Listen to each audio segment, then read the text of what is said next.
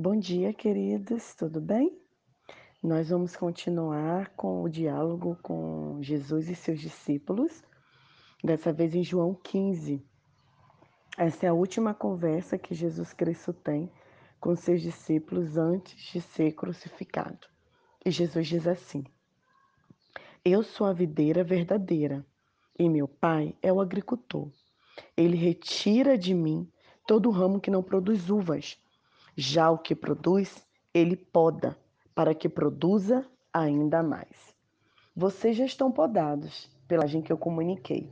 Vivam em mim, venham morar em mim, como eu moro em vocês. Assim como o ramo não pode produzir uvas sozinho, mas apenas se estiver unido à videira, vocês não podem produzir frutos se não estiverem unidos a mim. Eu, Jesus Cristo, sou a videira e vocês são o ramo. Quando vocês estiverem unidos a mim e eu a vocês, num relacionamento íntimo e orgânico, não imaginam que colheita terão. Separados, vocês não podem produzir.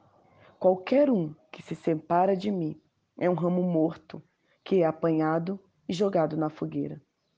Mas se vocês estão em mim e as minhas palavras estão em vocês, estejam certos de que suas petições serão atendidas. É dessa maneira que meu Pai demonstra que Ele é quando vocês produzem frutos, quando demonstram maturidade, como meus discípulos. Saibam que eu os amei, como meu Pai me ama. Permaneçam no meu amor.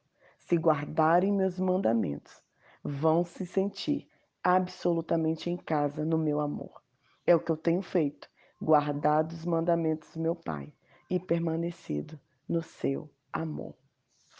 Eu sou a videira verdadeira. Cristo aqui faz uma comparação entre a videira, que é uma árvore, e os frutos e seu ramo.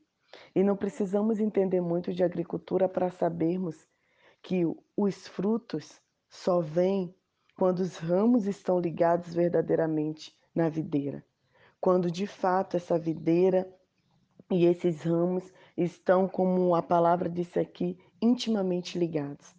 É assim que Jesus quer que estejamos, que estejamos nele. Nós, não foi ele e nós que escolhemos a Jesus, né? Como a gente diz, eu aceitei Jesus, mas Cristo nos escolheu. E agora ele fala para que fiquemos com ele, para que tenhamos comunicação. Frutificar, queridos, é viver segundo a vontade de Deus, é manifestar a vontade de Deus. Dar frutos é dar frutos como amor, perdão, graça, domínio próprio, mansidão, alegria. Antigamente, quando eu li esse texto, eu pensava que frutos era fruto numérico, né? Eu sendo líder, eu tinha que ter muitos números de pessoas para Jesus. Mas não é esse fruto que Cristo está falando. O fruto que Ele quer é que permaneçamos no amor intimamente ligado com Ele.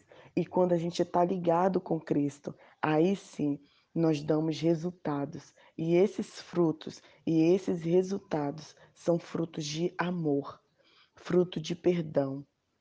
E ele nos diz para escolhermos e acolhermos a Cristo e rejeitar o mal.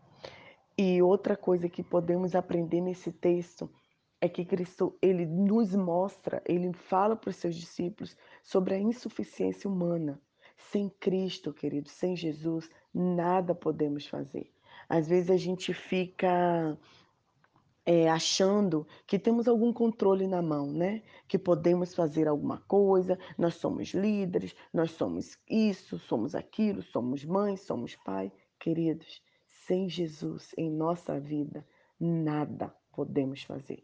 Eu não sei o que você tem pensado fazer, mas uma coisa eu te digo: se você não estiver ligado com Jesus, nada você conseguirá fazer.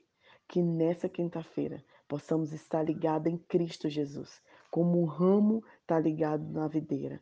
Que a gente não se desconecte, que a gente não se afaste, porque Cristo diz que o ramo que se afasta ele é jogado fora, ele é jogado no fogo. E nós queremos permanecer em Cristo, unidos, que Cristo viva em nós, dentro de nós e que possamos assim manifestar o seu amor. Que Deus abençoe a sua vida e que você dê muitos frutos. Quais frutos? Amor, perdão, domínio próprio, alegria e mansidão. Que Deus abençoe sua vida. Nai Duarte, Moçambique.